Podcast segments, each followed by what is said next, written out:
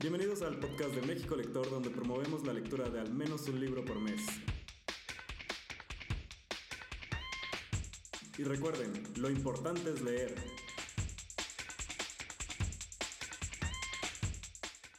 Bienvenidos a este espacio con México Lector. Bienvenida Alma, nuevamente por aquí en México Lector. ¿Cómo estás? Hola, buenas noches, bien. Hola a todos, gracias por estar acá. Antes de comenzar, me gustaría contarles a todos porque este espacio es muy especial. Estaba buscando ahí como ciertos este, datos, ciertas referencias, porque estaba recordando de, de, la historia de México Lector y les quiero contar a todos por qué este espacio es muy especial.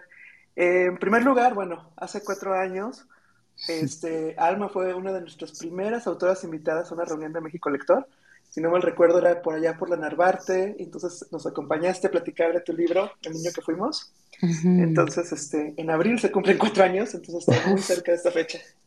En el coworking, ¿verdad? sí, que estábamos ahí, que éramos, en ese entonces nada más pocos de Ciudad de México, éramos como que unos 12, yo creo. Y yo lo que quiero decir es eh, que fue la primera autora que nos, que nos peló y, que creyó, y que creyó en el proyecto de México Lector. Muchas gracias, Alma. No, gracias a ustedes. O sea, siendo sinceros, yo creo que fue muy linda experiencia y además, bueno, pues neta que sí éramos otros antes de la pandemia, ¿no? Entonces, muy contentos íbamos a cualquier cosa presencial eh, y fue muy lindo y un poco siento que crecimos juntos. De pronto un día México Lector ya tenía chingos de seguidores eh, y las cosas iban caminando. Así que me da mucha alegría estar con ustedes hoy. Buenísimo. Y aparte, otro de los datos que tenía por aquí, bueno, este mes, como muchos saben, fue el mes que elegimos libros de escritoras mexicanas y por eso fue el libro ganador este, de la casa de mi padre. Y pues que también este año, precisamente en el cuarto aniversario de México Lector, estamos haciéndole como un homenaje muy especial a todos los amigos lectores que hemos hecho a lo largo de estos cuatro años, entre escritores, entre lectores, entre varias ciudades de México, creo que hemos formado un gran grupo y pues nos seguimos juntando mes con mes, entonces pues hay que celebrar mucho esto. Sí, absolutamente, que vivan, que vivamos los chiflados que acá seguimos leyendo. Y bueno, Alma, para comenzar, este, bueno, por aquí veo que varios se han unido del club, que ya leyeron este libro este mes, y me gustaría preguntarte por algo acerca de tu libro que tiene que ver como con este viaje que es tu libro. Yo muchas veces veo las novelas, que una novela es un viaje, y, muchas veces los personajes, tú no sabes hacia dónde te van a llevar o hacia dónde te va a llevar la historia, pero en la tuya yo estaba pensando, ok, es un viaje, pero creo que es un viaje muy particular porque es a tu vida. ¿Cómo inició este proceso de hacer este viaje hacia tu, hacia tu historia? Pues, eh, bueno, lo he contado en otros lugares. Yo creo que en realidad toda mi vida tenía este libro. Pendiente por escribirse. Eh, toda mi vida estuve, eh, uno, como hija que buscaba a su padre ahí elucubrando fantasías y por otro lado, como alguien que tiene este oficio de, como decimos, junta palabras. Escribir es también un poquito un oficio de detective, de estar buscando. Entonces, como que los años estaban acumulando ese tema. Y luego lo que pasó fue que, bueno, ocurrió toda esta historia que cuento en la novela, para quienes ya la leyeron, ese 2016, la carretera, Michoacán, la camioneta roja, ir buscando a Porfirio Murillo. Eh, y yo la verdad pensé, cuando ya volvimos del viaje y ocurrió todo lo que ocurrió después, que me iba a tardar más años en, en ya ponerme a escribir esa historia. Pero entonces, tarán, pandemia. Y como que sí fue un sacudidón de muchas cosas, de perspectivas de tiempos y también porque en 2020 murieron los padres de muchos amigos míos, amigas mías. Y como que eso sí me puso en, en resonancia con ese tema, ¿no? Y por eso decidí que pues ya me iba a aventurar a contar el viaje, los dos viajes, ¿no? El recorrido personal de crecer en este país sin papá y el otro, el de la carretera. Es muy importante esto que comienzas a contar muy al inicio de tu novela de lo que es crecer en este país sin papá o inclusive en toda Latinoamérica. Uh -huh. Y es una sorpresa en el libro porque normalmente en un libro yo creo que muchas veces como a la mitad nos damos cuenta de la portada y en el tuyo creo que es el primer golpe que nos damos al inicio de entender, ah, por eso es la cabeza de mi padre. Y regresas a ver la portada del libro y entiendes muchas cosas. Uh -huh. Entonces varios les pasó así. Sí, pues lo de la portada... Eh Yo te, o sea, esa foto de mi padre con la cabeza arrancada existe, eh, pero es otra, no es la que usamos para el libro. El libro fue una propuesta de diseño de la gente del editorial. Y es muy loco porque qué fuerte, ¿no? Pero pues esto es México. Y mucha gente me ha dicho que cuando vio eso, imaginó temas mucho más violentos, ¿no? Que tenían que ver con el narco. Eh, que sí paso por ahí, pero mucho más de fondo, ¿no? Entonces, em, sí, por eso en cuanto arranco digo, bueno, eh, pues no voy a, primero no voy a obviar la relación con Pedro Páramo, con este país todos andamos buscando, ¿no? A un tal Pedro Páramo. Y por otro lado, eh, el título y la portada llegó cuando a la mitad de la novela yo digo, si cortar cabezas es, es muy doloroso, volver a poner una cabeza en su lugar, eso sí que es una paliza, ¿no? Y por ahí fue que nació. Por acá, Juan Carlos, creo que tiene algo que me estaba platicando unos minutos antes, mi historia. Bueno, primero, primero, voy a hacer mi pregunta y después voy a sacar mi, mi dato personal. este, oye, Alma, este, ¿qué, qué, bueno, ¿qué obstáculos, qué barreras te enfrentaste al escribir esta historia? Porque por lo que veo es una historia muy personal y me imagino que no fue un proceso fácil. Em, hola, Juan Carlos. Pues sí, o sea, bueno, miren, la verdad, yo siempre lo digo, ¿no? Escribir no es fácil nunca.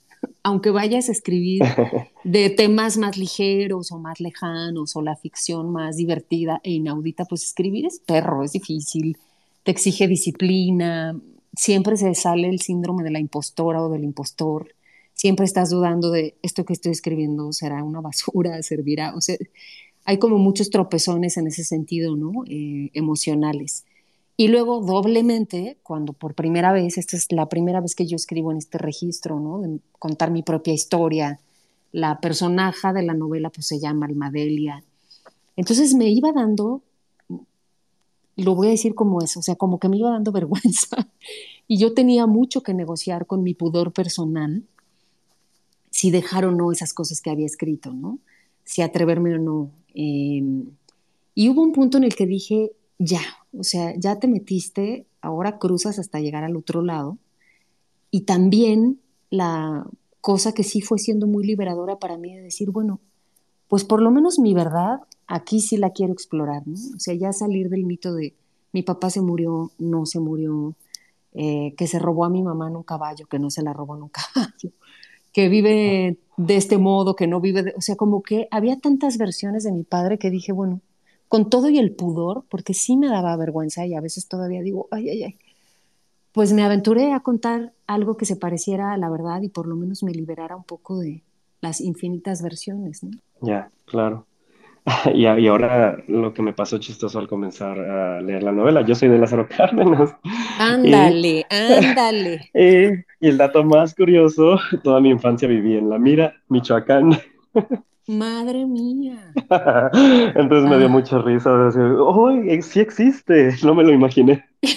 Oye, pero no te apellidas Murillo, ¿no? no. Tienes un lunar en la mejilla izquierda. Oye, déjame fijo.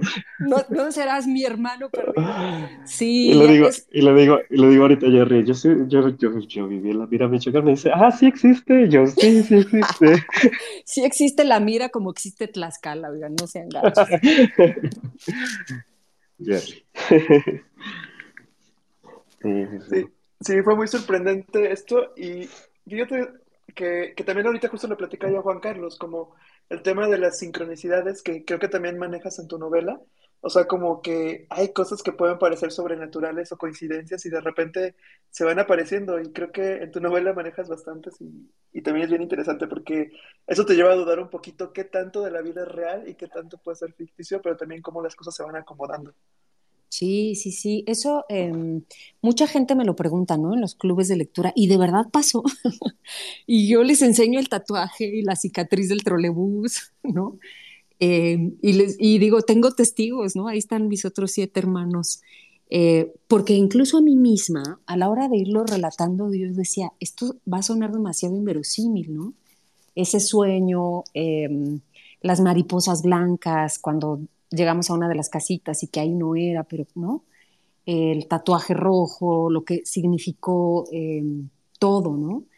Pero también pienso que en general somos seres simbólicos, o sea, como que no es un, creo que no es una característica súper especial de nadie, sino que todas las personas podríamos establecer el relato de nuestra vida en términos simbólicos y la escritura te permite recoger esos símbolos y contar, ¿no? El punto creo es poner atención, o sea, como de pronto decir, a ver, me voy a poner desde el punto de vista de narrar la historia de mi familia, neta los invito a que lo hagan y van encontrando que en sus familias hay símbolos, fechas que se repiten, eh, ya saben, o sea, e, estos pequeños detalles están ahí y en el oficio de contar, pues como somos tan metiches, carroñeros y ponemos tanta atención en estas cosas, pues no, no puedes dejar de, de, recogerlos para hilarlos en una historia. ¿no? Wow, de hecho, ahorita este, estaba releyendo algunas de las frases que, que subrayé y tiene que ver mucho con lo que estabas platicando al inicio, de qué es escribir. Una que dice, escribo para soltar el dolor del pasado y la angustia del futuro. Escribo para encontrar a mi padre fue la primera frase que subrayé y bueno, de varias que, que, hay en tu libro. Y bueno, no sé si ahorita de los que han estado entrando alguien quiera preguntar algo para empezar a, pasar la palabra y seguramente hay muchas preguntas. Ahorita ya hay, hay, más de 90 lectores que se han conectado por aquí. Entonces no sé si alguien quiera pedir la palabra y lo vamos pasando. Oigan, gracias a todos los que se conectaron por estar aquí. Por aquí también nos van dejando algunos este, mensajes. Ya subió este, Diego Josimar, de Ciudad de México. ¿Cómo estás, Diego? Buenas noches. Hola, ¿qué tal? Muchas gracias por darme la palabra. Uh -huh. Hola, Alma. Eh... Hola, Diego.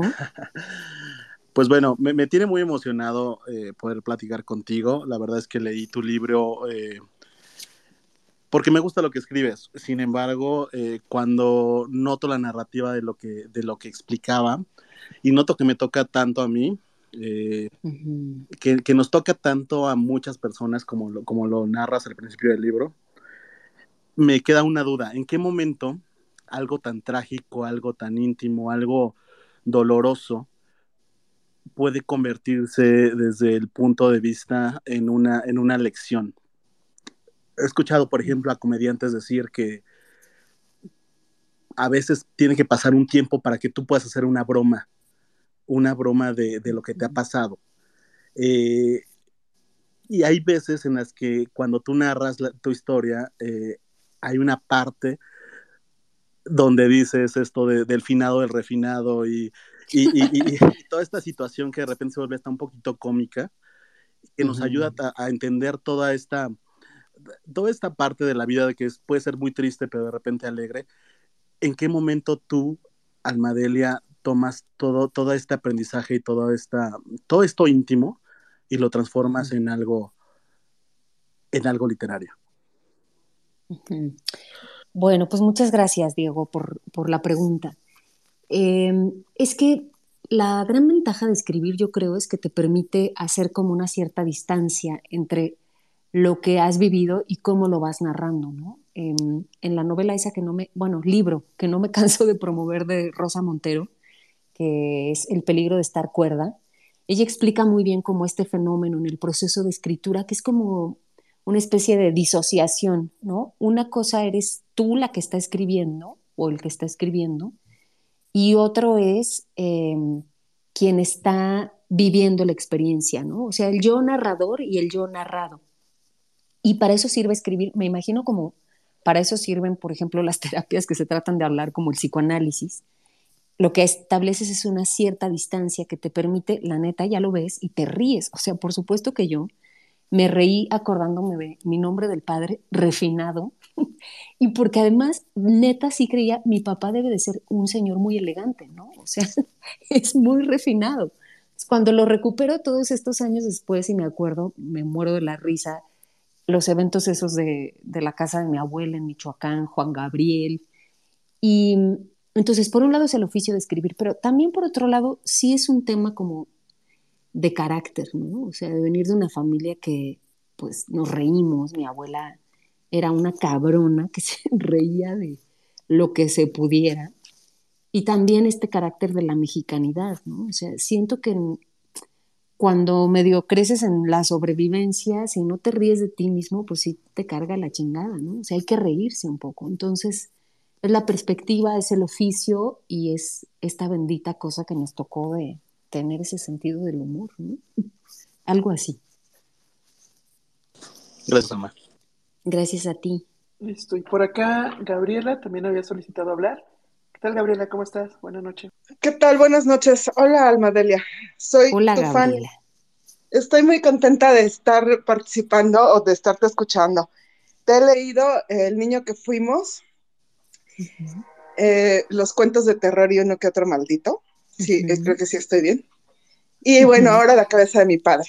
Eh, libros fabulosos, El niño que fuimos en una época muy especial la leí, me determinó, me cuestionó, pero además me confirmó muchas cosas que yo eh, había venido pensando durante toda la vida.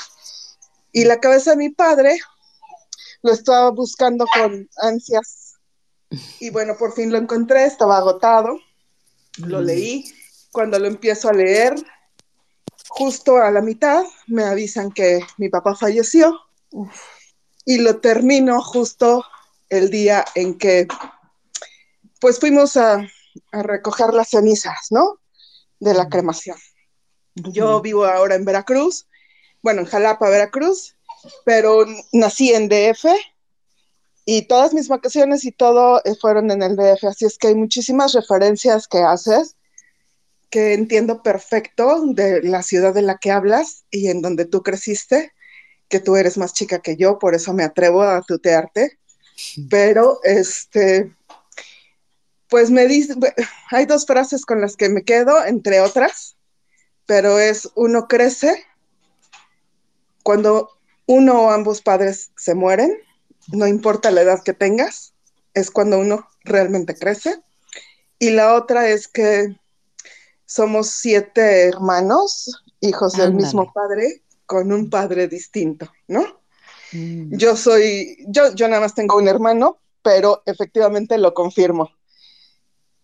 Tenemos una visión completamente diferente de nuestros padres y recordamos cosas diferentes, entonces entiendo y alcanzo perfectamente eso y no sabes qué sanador, qué reconciliador, qué, qué determinante fueron tus palabras y cómo te sigo, ¿no? Eh, esta vez tengo más miedo que otras. Y, y, bueno, me lo acabo de quitar eh, al tomar el micrófono, al hablar. Y te agradezco, te mandé por ahí un mensaje por Instagram, no sé si alguna vez lo habrás leído, pero si no, no importa. Te mando un abrazo, siento que te conozco y que somos como contemporáneas y cuatas, aunque no sea así, perdón el atrevimiento, pero estoy muy contenta y muy emocionada porque de verdad te admiro mucho y deseo que te vaya súper, súper, súper bien y que sigas escribiendo como lo haces y que sigas inspirando porque lo haces tan bien que lo haces parecer tan fácil y efectivamente Rosa Montero lo explica perfecto, ¿no? O es un, es un arte, es una creatividad, es una metodología, es un método también. Entonces no es nada fácil, pero yo te agradezco mucho que me hagas pensar que yo podría hacerlo igual. Muchas gracias, buenas noches y gracias a todos. Ay, Gabriela, no, muchas gracias a ti. Me conmueve mucho lo que me cuentas. Siento mucho lo de tu padre, porque en efecto es así, ¿no? No importa cómo haya sido la relación, no importa si ya somos muy adultos, no importa la distancia o la cercanía, nadie está preparado para la muerte de un padre, nunca, ¿no? Y eso nos, como que de pronto nos vulnera frente al mundo de modos muy, muy peculiares. Entonces entiendo, entiendo tu emoción y, esto que medio se va acomodando y luego no se acomoda. Eh, y pues me siento bien de haber podido estar cerquita de ti, aunque fuera con mi novela, ¿no? Mientras pasabas por ese proceso. Eh, háblame, por favor, siempre de tú, porque si de por sí ya me siento... Les escribí a los chicos de México Lector, amigos, aquí la tía Alma, Delia, díganme qué hacer para conectarme. Entonces, háblame de tú, por favor. Todos háblenme de tú háganme la fantasía de que soy joven.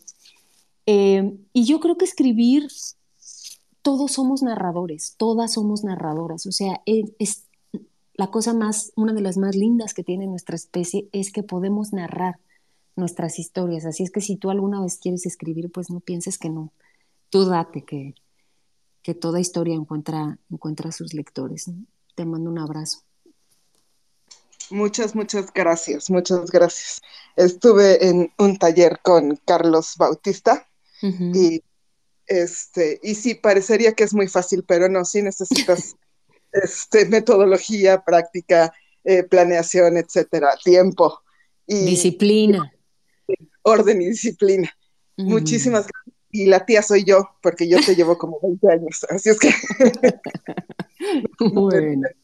Gracias, te mando un abrazo y de verdad muchísimas gracias a México Lector por esta oportunidad y a ti por escucharme. Un abrazo, Gabriela. Gracias, Gabriela. Y por aquí está con nosotros también Aleida, que pidió la palabra. ¿Cómo estás, Aleida? Buenas noches.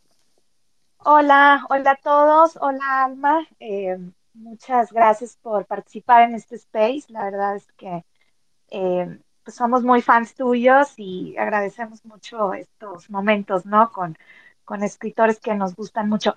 Yo eh, leí tu libro el año pasado, una amiga me lo prestó, me encantó eh, y yo la verdad es que te quiero agradecer por la valentía de, escribir sobre, sobre tu vida, ¿no?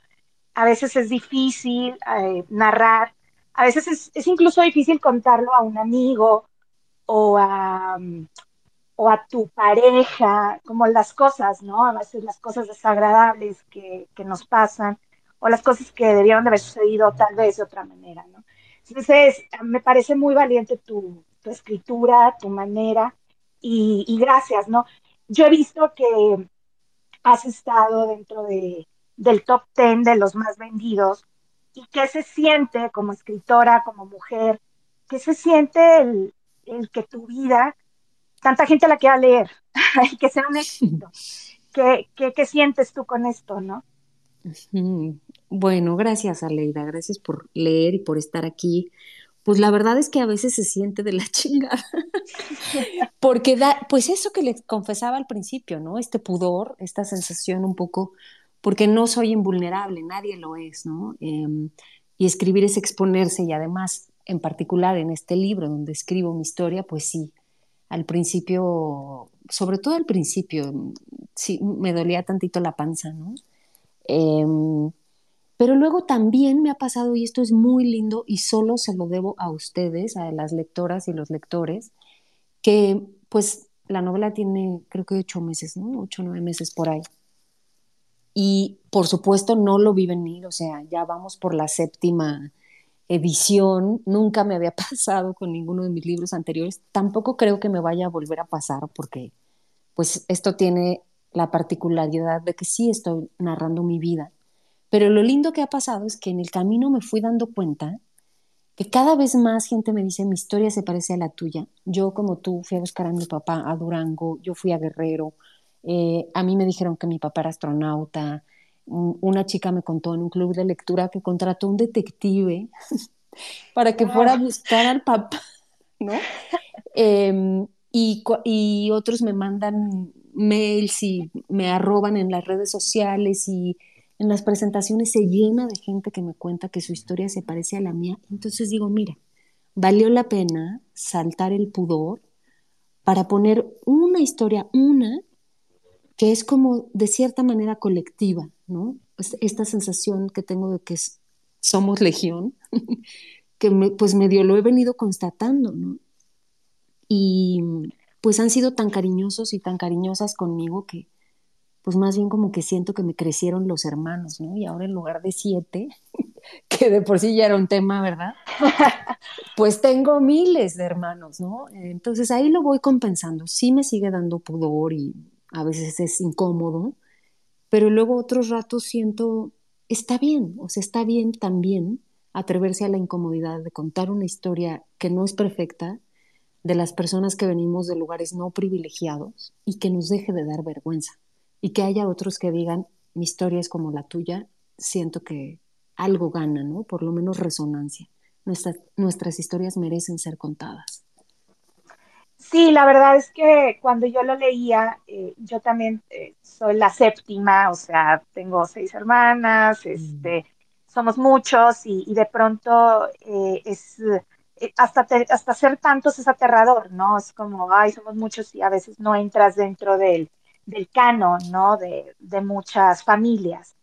pero, pero la verdad es que creo que, que lo haces muy, muy elegante y muy digno, ¿no? O sea, y como tú dices, el, el poder contar tu historia, el poder decir, pues esto es lo que soy, esto es lo que hay, me parece una forma muy valiente. Yo, yo lloraba muchísimo cuando contabas tu historia eh, con el doctor, cuando mm. lo que te pasa, ¿no? que, que, son historias también con las que todos conectamos en alguna ocasión, ¿no? No tan solo eh, lo que nos pasa con, con, nuestros padres o con nuestras familias, sino también con el trabajo, con, con, las, con los ciertos acosos que podemos tener. Y porque todos al final hemos vivido algo que nos, que nos marca, ¿no? Entonces, eh, yo insisto, te, te, agradezco y te felicito por la valentía de, de, de, decir, voy a escribir sobre mí y, y, esto es, y esta es mi vida, ¿no? Creo que un escritor que hace eso vale muchísimo, ¿no? Y felicidades y gracias. Aleida, muchas gracias a ti. Muchas gracias, Aleida. Y por aquí también se unió Itziar desde México Lector Puebla, que también tiene alguna pregunta por aquí.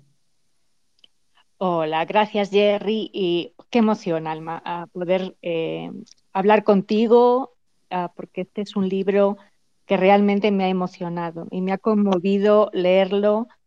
Uh, tanto me ha gustado que terminé la última hoja y dice, no, no puede ser, tengo que empezar otra vez. Y entonces le di dos vueltas al libro, una detrás de la otra. ¿no? Uh, y te quería eh, comentar y después preguntar una cosita. Uh, te quería comentar que yo creo, bueno, tú seguramente te das cuenta por, uh, por mi acento que yo no nací en México. Uh, vivo en México desde hace 25 años. hay mucho de tu historia que no se parece en nada al entorno en, en, el que yo crecí, pero sin embargo tú has escrito una historia que yo creo que cualquier mujer se siente identificada con esta historia, porque está llena de anécdotas que nos han ocurrido a todas las mujeres, ¿no? Um, y en ese sentido emociona porque lo cuentas de una manera que, que yo espero que, um, que, haga que los hombres que leen esta historia uh, lo sientan en carne propia también, ¿no? Cuáles son las circunstancias en las que vivimos las mujeres, en este país y en todos los países, porque realmente las circunstancias en las que crecemos y en las que vivimos están llenas de abusos y llenos de injusticias que no deberíamos estar eh, viviendo.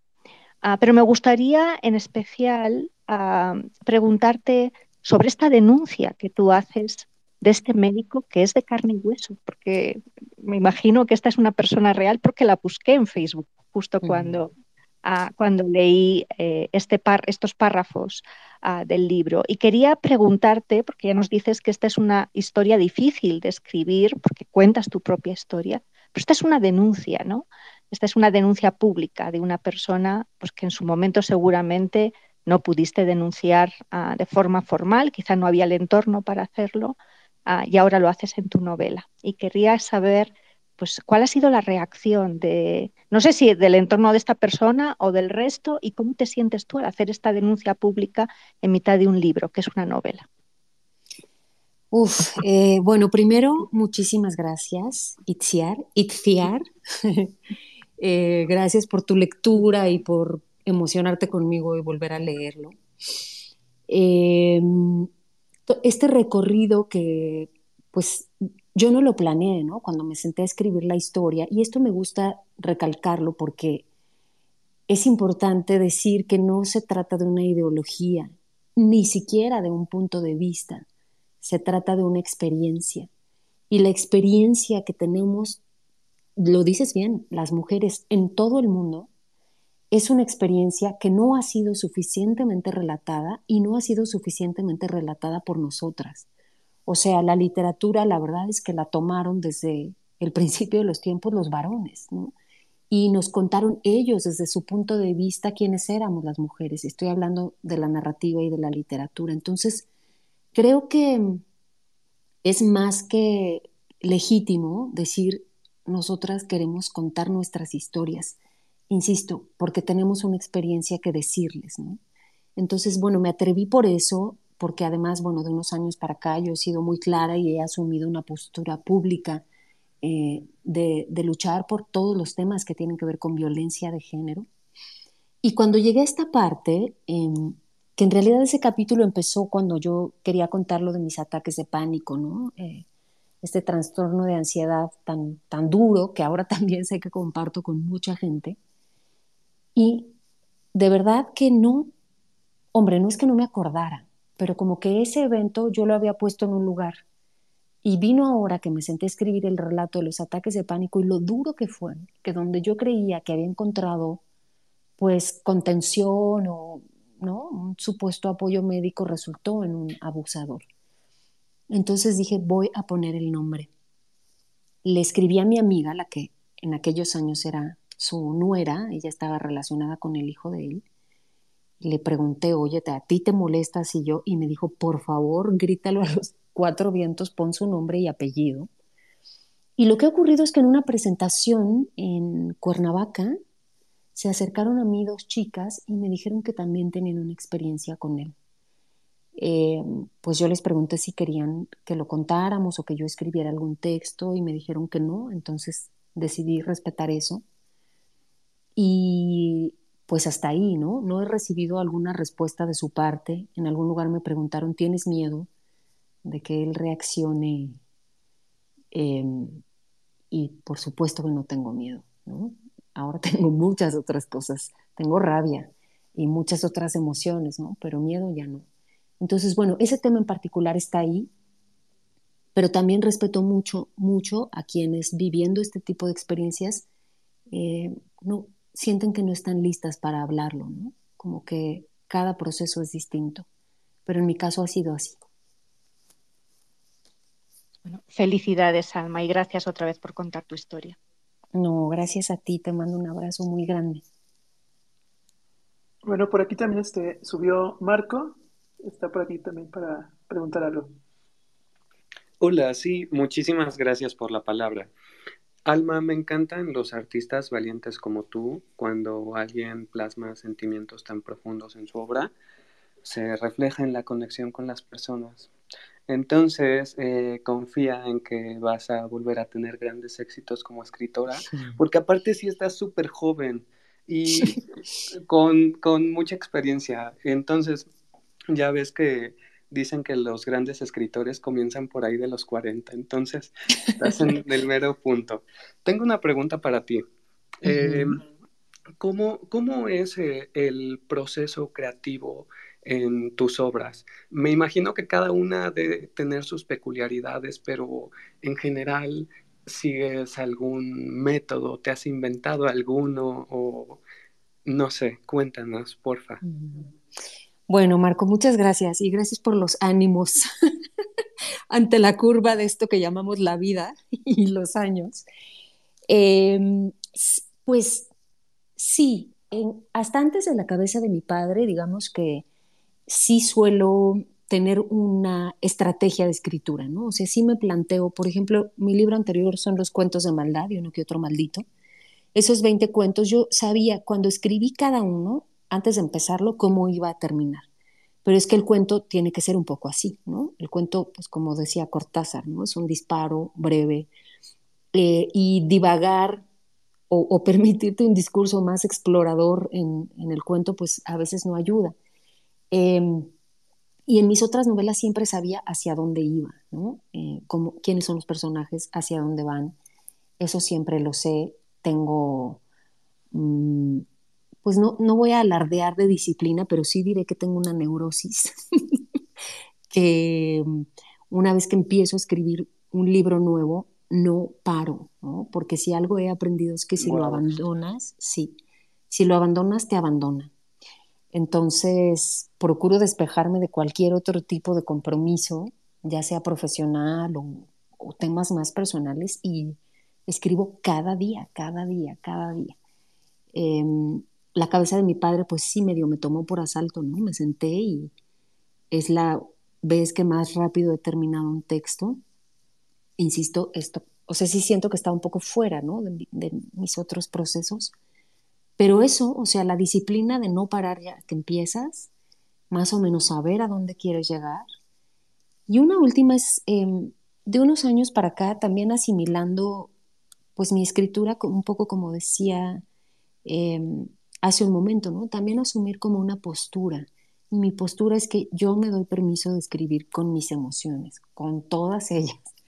Em, al principio me daba como pena y pensaba esto es cursi, y, pero luego pensé, quizá eso es una enseñanza muy masculinizada de la narrativa, ¿no? Que hay que escribir de formas crípticas y con las emociones bien controladas porque si no se vuelve cursi.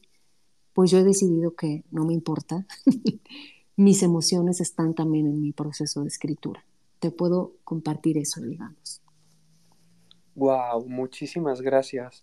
Y, y sí, eh, me identifico mucho con, con esta parte de a veces mantener ciertas represiones en la cuestión creativa. Y una frase que se me viene a la mente es un proverbio chino que dice que la puerta mejor cerrada es la que siempre está abierta. Wow. Entonces, no sé, me viene a la mente con, con esta cuestión de la apertura. Muchísimas gracias. Saludos. No, gracias a ti. Un beso. Gracias, Marco. Y por aquí también se unió a la conversación Tanish, si nos quieres este, comentar algo. Eh, hola, buenas noches. Hola, Tanish. Fuerte y este, claro, pareja. Ah, es que es la primera vez también que eh, experimento en esta red social hablando. Eh, bueno, yo también, al igual que la mayoría de las personas que leyeron tu libro, yo creo que nos identificamos eh, en nuestra historia de vida. Y el leer tu libro, eh, no sé, eh, empecé con la disyuntiva de hacer mi propia historia para conocer a mi padre, porque siempre me lo he planteado. Mm, recuerdo que cuando era niña, yo lo físicamente yo eh, lo, lo hacía a mi imagen como tipo un amor platónico, o sea, por así decirlo. Yo le ponía todos los adjetivos y todas las cualidades que a mí se me, se me ocurrieran, porque como obviamente yo ni siquiera tengo una fotografía de él, ah, cuando le preguntaba a mi mamá es como un tema tabú para ella. Mm. Entonces, como que yo siempre quise representarlo como me gustaría haber tenido un padre. Y el hecho, el leer tu libro, me despertó esa inquietud que, que la verdad es que nunca he tenido como de buscarlo, solo sé su nombre y ya, pero es, el leer tu libro me despertó esa inquietud. Tanish, bueno, gracias por compartir eso, eh, porque yo sé que aunque lo hablamos y lo hablamos y parece cool, por dentro el corazón está latiendo fuerte. Entonces te mando un abrazo. Em, yo también hacía eso, fíjate, me imaginaba, a veces me imaginaba que mi papá era guapísimo. No me pregunten por qué, esto creo que no lo había contado nunca, pero yo de chavita me imaginaba, o según yo, alguien había dicho, no sé si mi abuela o, eran mis ganas, que mi papá se parecía a Pedro Armendáriz, el actor. Entonces, obviamente me imaginaba un papá guapísimo, oye, de estrella de cine, ¿no? Y creo que esos son mecanismos naturales, ¿no? De la psique, compensatorios, del corazoncito queriendo sentir que compensa aquello que le falta, ¿no? Entonces, eh, lo que sí he aprendido a mis 45 años, luego de esa experiencia del viaje que hice para buscarlo y de cómo, pues sí se fueron cumpliendo las profecías y después del libro, es que es suficiente, aunque nunca hagas contacto, es suficiente la reparación interior, la reconstrucción interior, para sentir que una sí tiene un padre, ¿no? Y que se puede eh, estar desde otro lugar frente a eso y pues es lo que te puedo compartir. Muchas gracias. No, gracias a ti. Te un abrazo. Tu libro sí me ayudó a sanar una parte. Pues me honra mucho. Muchísimas gracias, Tanish. Y por aquí, bueno, también han estado dejando varios mensajes, este, que voy a leer ahorita rapidísimo. Oscar Espinosa, gracias por escribir y tener un lazo de comunicación que has hilado. Un fuerte abrazo. Guillermo Peinberg, mi parte femenina me la dieron mis dos hermanas mayores. Vi sus estrategias de supervivencia y las abracé. Son tú. Mm. Y por aquí, Pau Herrera, te respeto y te admiro, Almadelia. Encantada con este space, Carmen Medina, gracias Almadelia y a los organizadores, muchas gracias. Bueno, aquí hay varios mensajes. Y por aquí también subió Mari. Este, también si tienes alguna pregunta o algo que quieras platicarnos. Gracias por los mensajes. Gracias por leerlos, Jerry. Sí, gracias. Buenas noches a todos. Buenas noches, Alma. Un gusto y un honor poder este, pues coincidir esta noche contigo. Voy a ser muy breve porque imagino que hay mucha gente que quiere platicarte o preguntarte muchas cosas. Eh, es la primera vez que yo leo algo tuyo, eh, gracias a, este gran círculo de lectura al que me invitó justamente Itziar, y algo que a mí me, detonó, por supuesto, de, la lectura que es preciosa y que hace que, aunque no te conozca, te, admire mucho.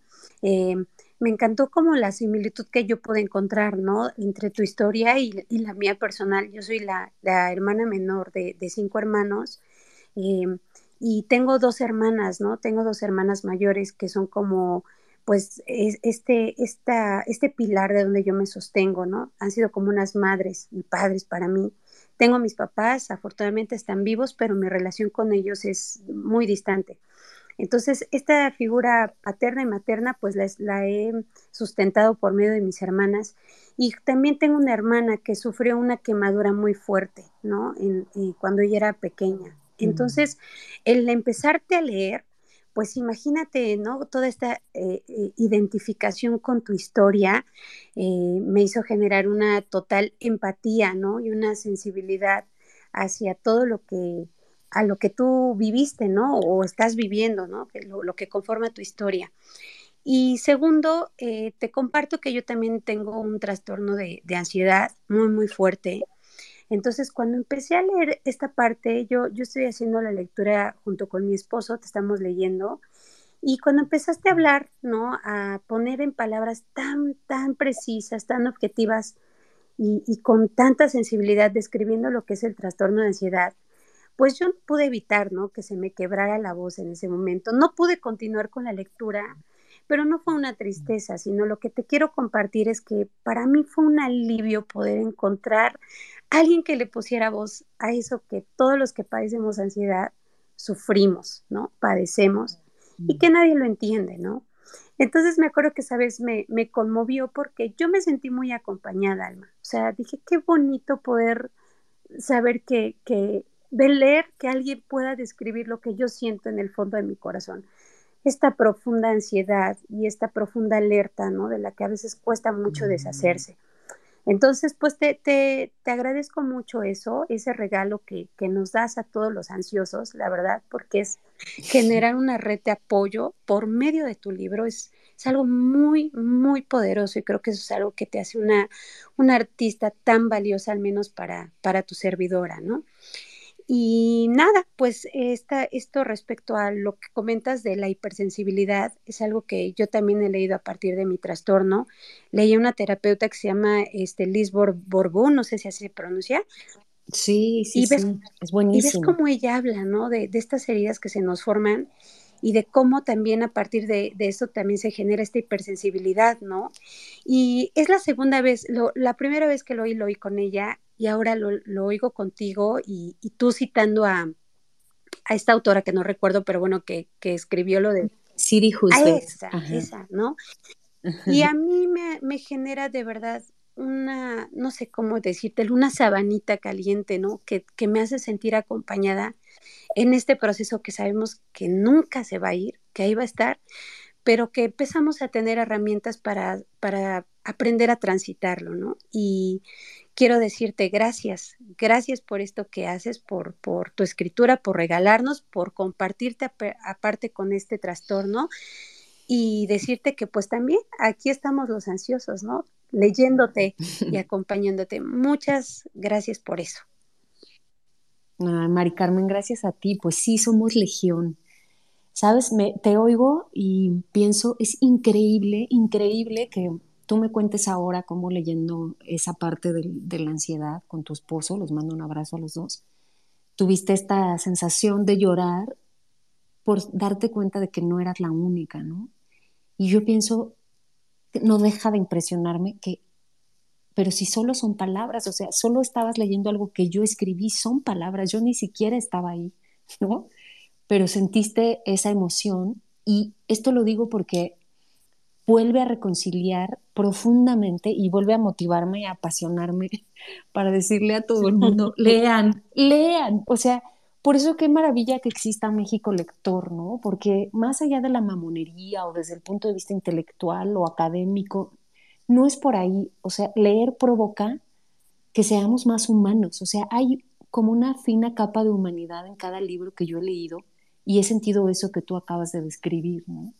Entonces, pues nada, o sea, perdón por andar evangelizando, pero, pero sí creo que leer si no lees no pasa nada, ¿no? Pero si lees pasan estas cosas, estas cosas que hacen que celebremos pertenecer a esto que llamamos humanidad, ¿no? Pues muchas gracias. No, gracias a ti y un abrazo desde aquí, de la ciudad de Puebla. Abrazos para allá. Irma, con, con esto que dices me acuerdo mucho de de haber varias veces que en el club lo, hemos tomado, retomado el tema de los libros como que te sanan, los libros que te curan, los libros que comienzas a leerlos y terminas siendo una persona distinta, como después de haberlo leído porque aprendiste algo nuevo o te dejaron algo a ti, o sea, no necesariamente intelectual, sino simplemente por el gusto de leer. Creo que es algo que nos ha pasado a muchos. Sí, qué belleza. O sea, eso, la enorme ganancia de sentir, quién sabe qué, cada cual, ¿no? Con sus propios registros, pero sentir me parece una ganancia enorme. Por eso no van a desaparecer los libros. Yo de veras lo creo junto a Humberto Eco, que no van a desaparecer porque pues sería como quitarnos una, un pedacito de humanidad, ¿no? Es lo que nos convierte en más humanos. Oye, y aprovechando ahorita en esta parte de recomendaciones, ¿qué libro estás leyendo ahorita y que nos recomendarías leer? ¿O cuál tienes en la fila por leer y que digas no se lo pueden perder porque te da emoción ahorita uh. leerlo? Amigues, ¿tienen tiempo?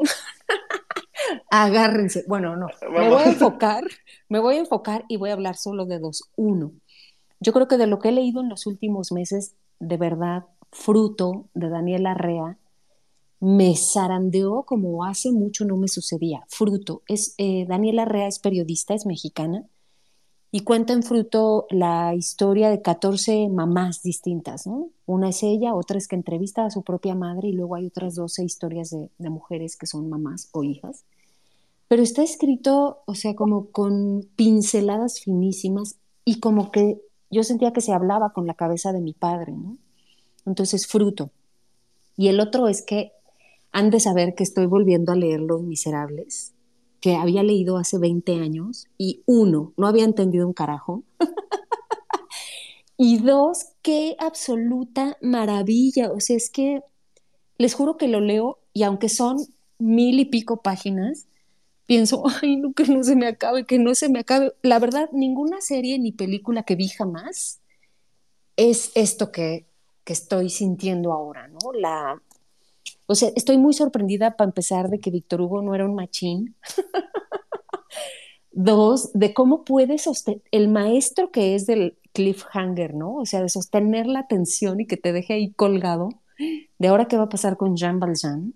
Y, el siguiente capítulo ni se trata de Jean Valjean, pero te lo terminas devorando porque quieres saber a dónde va. O sea, de verdad que si un día se pueden regalar la experiencia de dedicarle unos meses, los que les tome, o un año que digan, este año no voy a leer nada más que un clásico así del tamaño de Los Miserables, háganlo por favor. Estoy, o sea, no puedo, no puedo de la emoción, de lo que siento, de la clase de escritura que, que siento que estoy recibiendo en las páginas.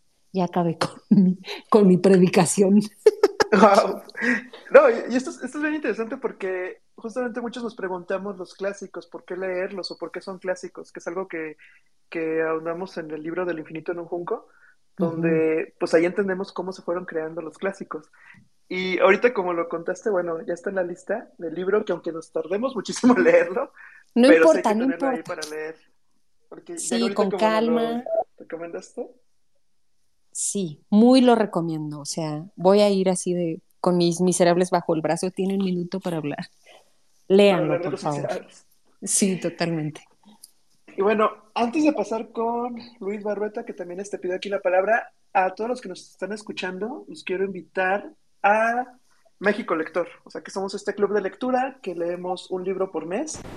El próximo sábado a las 4 de la tarde va a ser nuestra reunión. Vamos a hablar precisamente de la cabeza de mi padre en varias ciudades. Hay reuniones en Ciudad de México, Guadalajara, Monterrey, Querétaro, Huatulco, se acaba de unir la Piedad, Michoacán, Puebla, Toluca y espero que no se me haya olvidado ninguno, pero quienes se quieran unir a México Lector, mándenos un mensaje directo, les decimos en qué ciudades hay reuniones y pues los esperamos porque pues cada mes elegimos un libro, leemos al menos un libro por mes, pero muchas veces un libro no es suficiente y terminamos leyendo y recomendando más como ahorita. Y bueno, con lo que acabas de decir, Alma, pues creo que también nos vamos a, juntar el de los miserables. Uf, oigan, ¿cómo han crecido? La neta, qué maravilla, qué perseverancia, qué impresión, cómo se ha ido replicando. Los felicito muchísimo.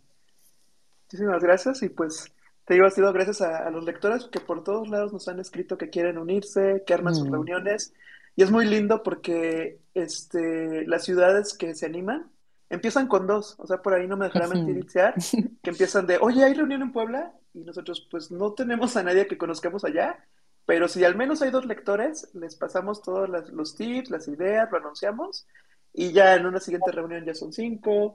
Ellos, de hecho, hicieron una actividad muy padre. No sé si les quieras contar, Itziar, de lo que hicieron en la reunión pasada, antes de leer la cabeza de mi padre, que se nos hizo algo muy lindo y que queremos replicar en otros clubs. No sé si estás por ahí todavía, pero Algo bueno. que hicieron en Puebla. Sí, justamente. Perdón. Ah, bueno, ya, ya está por aquí, Itziar. Cuéntanos, Itziar. No acertaba con el botón. Ah, pues realmente fuimos a comprar a tu libro Alma al Sanborns. Ah, habíamos tratado de encontrarlo en otros sitios y estaba agotado. Estábamos realmente desesperados. Fui con Mari Carmen, con el esposo de Mari Carmen y con otro amigo que está aquí también, Miguel Ángel, está en línea. Fuimos los Mm. cuatro a ver la película de Ellas Hablan. Y esto es uf. en otro club de lectura habíamos leído, en el cual estamos Mari Carmen, Miguel y yo, estamos en dos clubs de lectura diferentes aquí en Puebla, uno de ellos México Lector. Yo leí Y Ellas hablan, tremenda. Ajá. leímos Ellas Hablan, que es una novela tremenda, y justo eh, vimos que estrenaba la película y dijimos, va, nos ha gustado tanto eh, la novela que vamos a ver la película, y pues estuvo padrísimo, porque la verdad es que es un peliculón y además no desmerece para nada, en mi opinión, al, al libro. Así que fuimos a ver la película, fuimos a hacer la tertulia y luego fuimos a, a comprar eh, tu novela a Sanborns. Qué bien. A, a Sanborns, donde yo me robaba los libros. Como Eso, pues ya has contribuido a la economía de la compañía, no te preocupes. he compensado mis robos. Gracias, Itziar.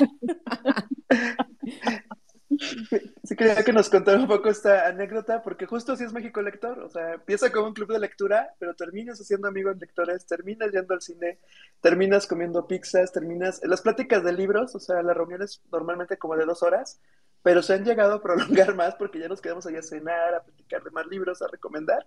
Entonces, están completamente invitados a las reuniones de México Lector. Y bueno, por aquí había subido Luis, que no sé si tiene algún comentario, y luego sigue María Tere, ya que estamos casi por cerrar. Luis, no sé si estás, estás en mute, Luis, pero te escuchamos. A ver, ahora sí, ¿verdad?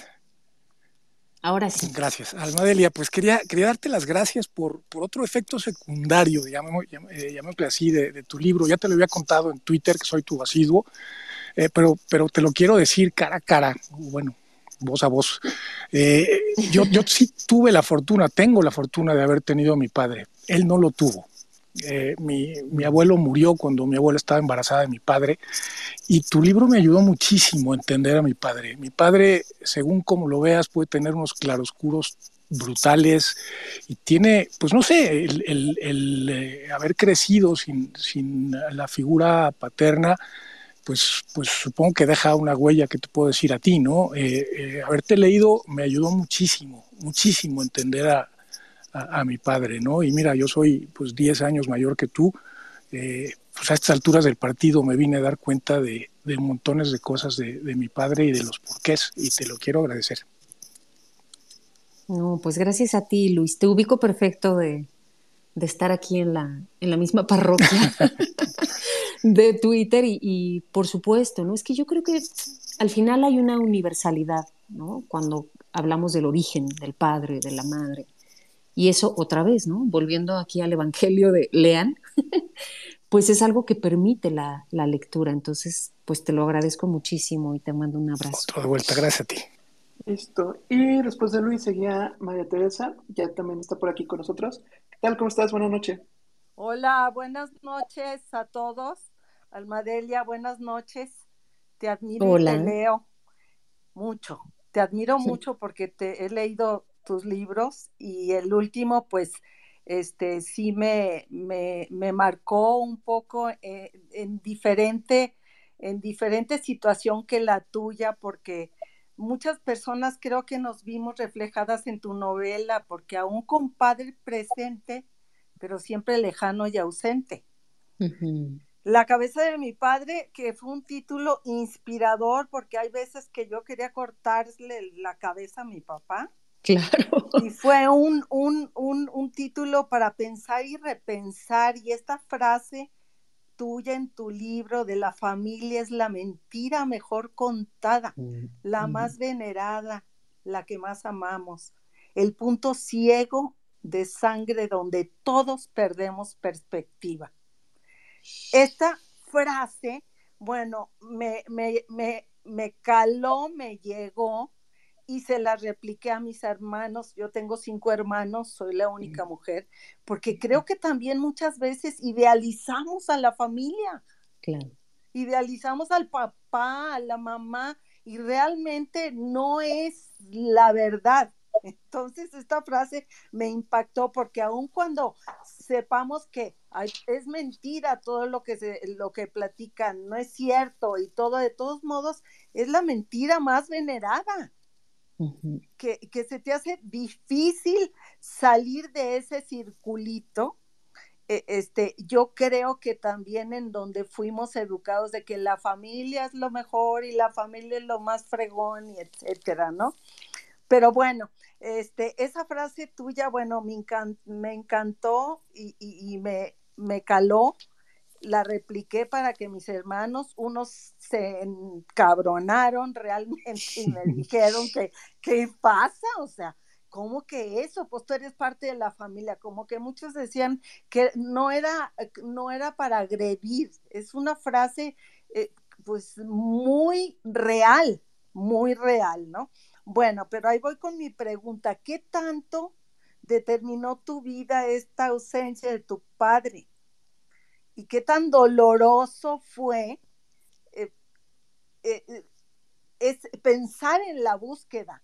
O sea, nada más con que hoy voy a buscar a mi padre, sí o no, el miedo, este, la angustia, mejor no, todo lo que pasaste, pero ¿cómo te determinó?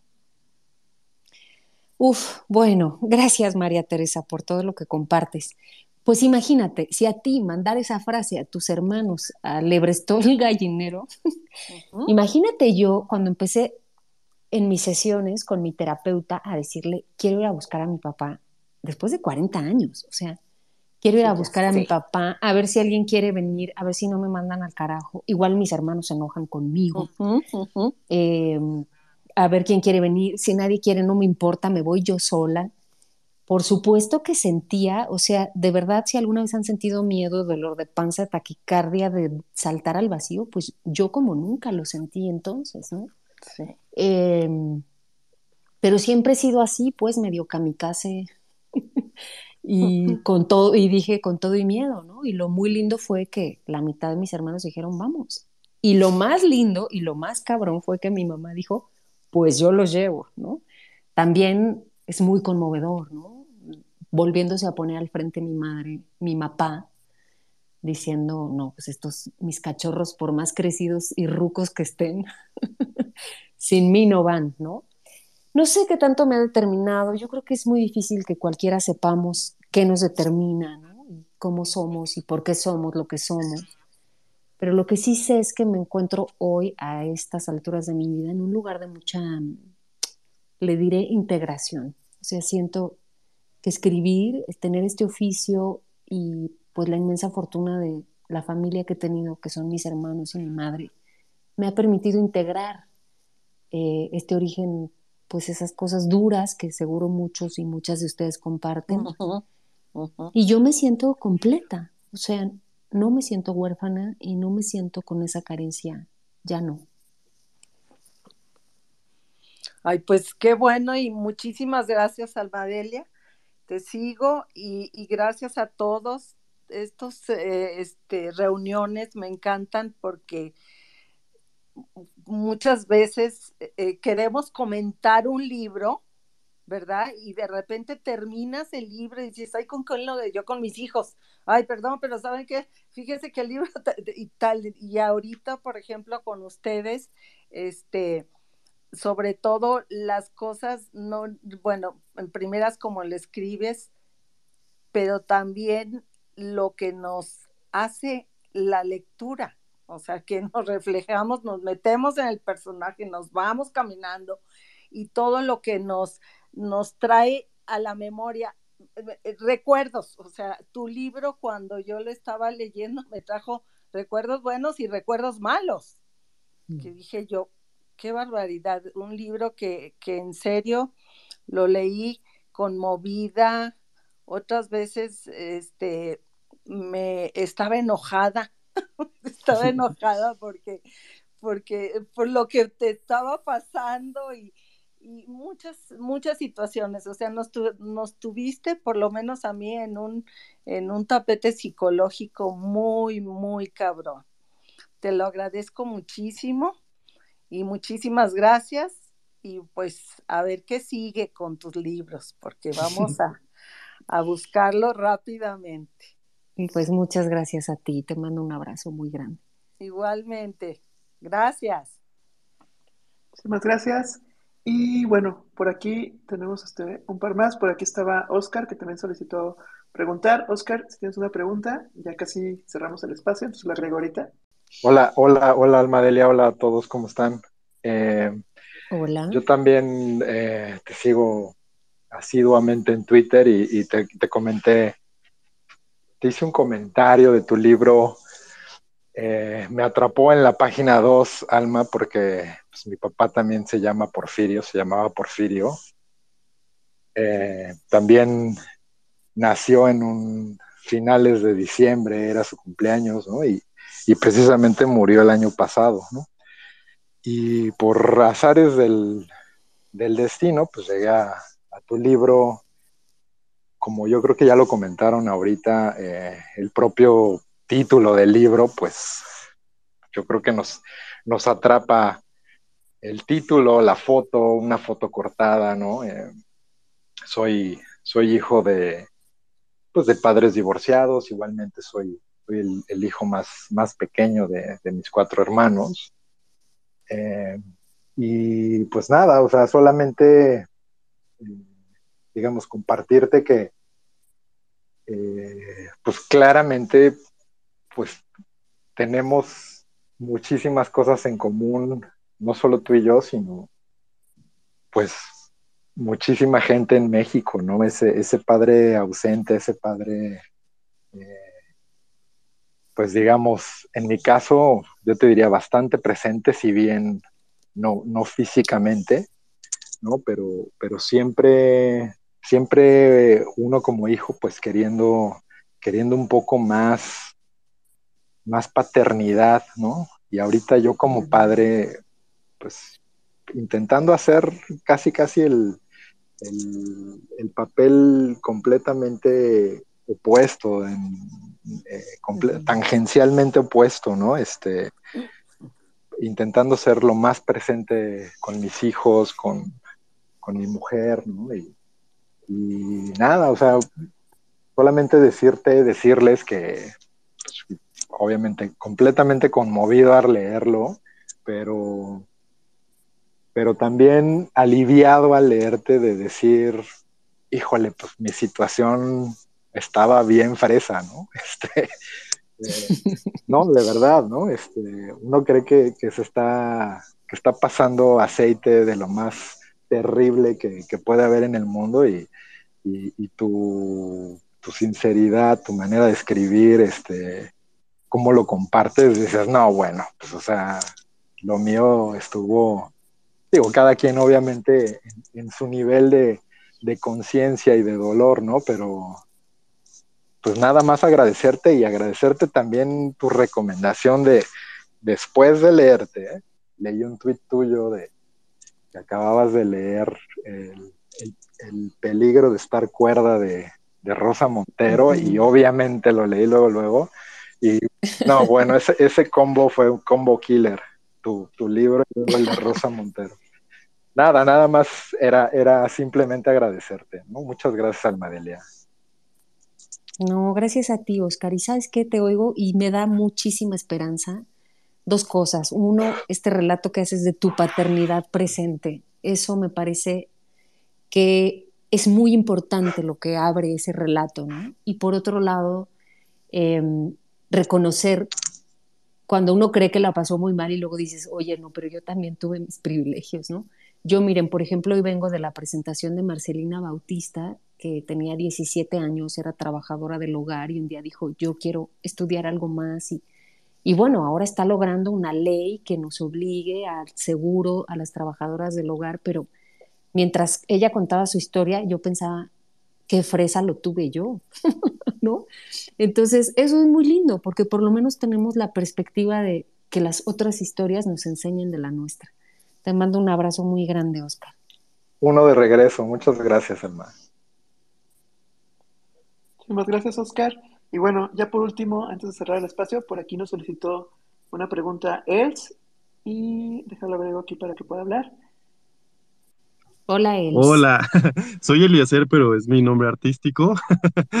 Entonces, Está muy, muy bien.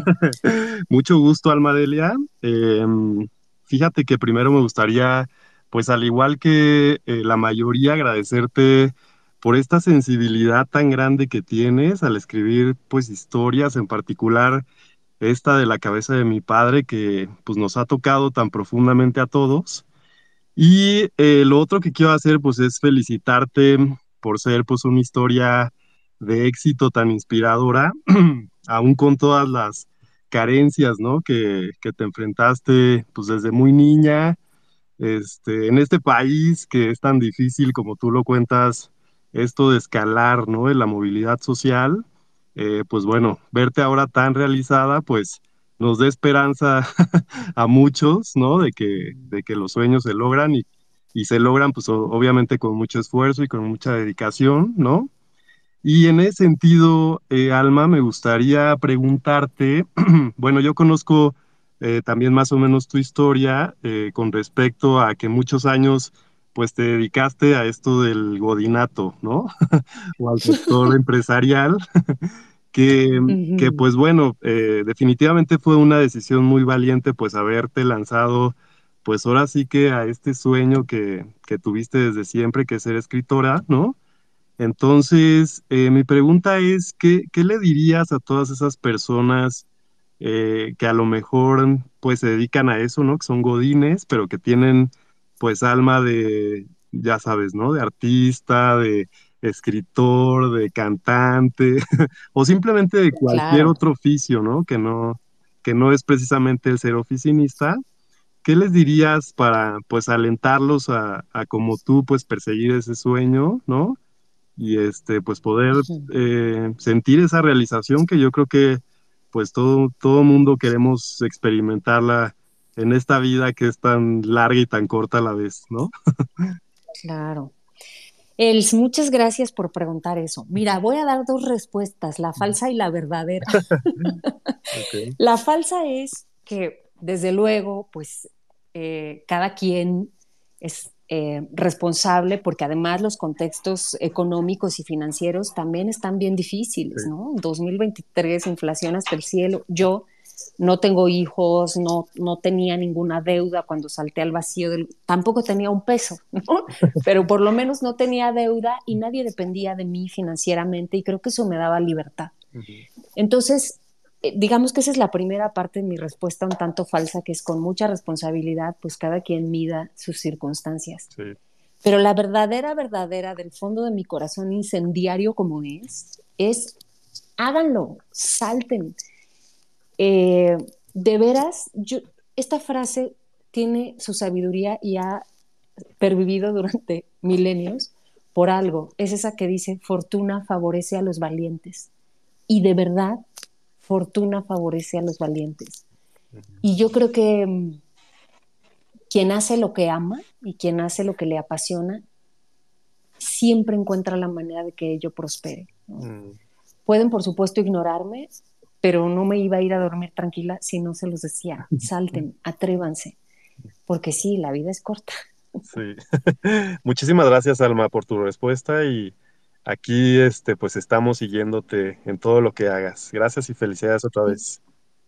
No, gracias a ti. Muchos abrazos a ti y a todos. Gracias. Muchísimas gracias. Y bueno, pues ya este, llegó el momento de, despedirnos. Muchísimas gracias, Alma, por haber regresado a México Lector después de cuatro años, en esta ocasión tan especial de escritoras mexicanas, para hablar de tu libro. Creo que muchos el sábado vamos a tener muchísimo de qué hablar. Por aquí hay muchísimos tweets para luego ya verlos con calma, para las preguntas que fueron dejando. Y este, pues no me queda más que agradecerte a ti y a todos los que entraron. Marco por ahí tiene la mano levantada, no sé si quería comentar algo rápido porque ya estamos por cortar. Sí, sí, rápidamente. Me encanta la cuestión del corazón incendiario, me identifico mucho con eso y les recomiendo un libro que habla precisamente sobre eso. Eh, se llama Maestría y es de Robert Greene. Em, es un librazo. No sé si les gusta ese tipo de literatura, pero es un librazo para reconectar con, con esas pasiones. Y también me encantó cuando Alma mencionó a Tlaxcala. Yo soy de Tlaxcala y estaría increíble hacer un capítulo de México lector en Tlaxcala. Entonces, muchas gracias a todas y todos. Saludos.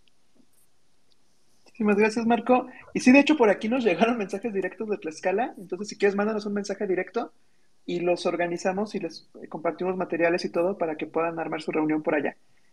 Y muchísimas gracias a todos los que se conectaron. Alma, la verdad, un gusto que nos hayas acompañado en estos países. Se va a quedar grabado como podcast para quienes llegaron después, también lo pueden escuchar completo.